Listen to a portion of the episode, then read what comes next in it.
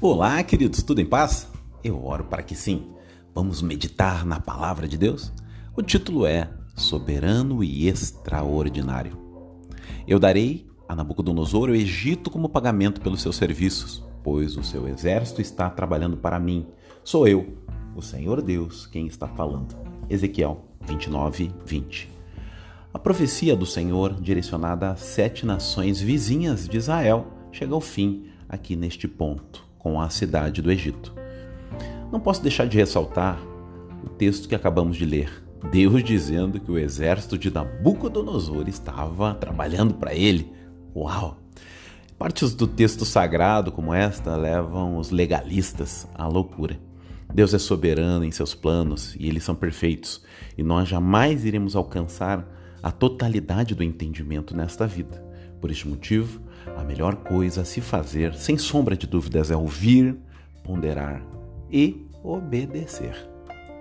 Devo considerar a sabedoria dos textos sagrados sobre a minha vida, pois o próprio Cristo disse que elas testificam dele.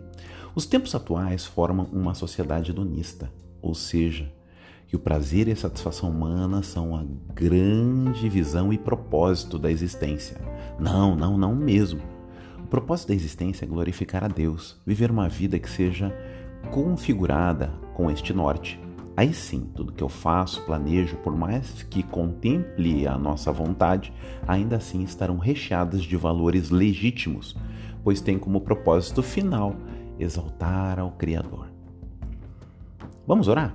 Senhor, me socorra no ato de entender a tua vontade através das Escrituras Sagradas. E mais ainda, que eu possa a cada instante, além de compreender, eu possa absorver, obedecer, para que a minha vida siga de forma próspera e com isso glorifique o teu nome em meu, meus caminhos.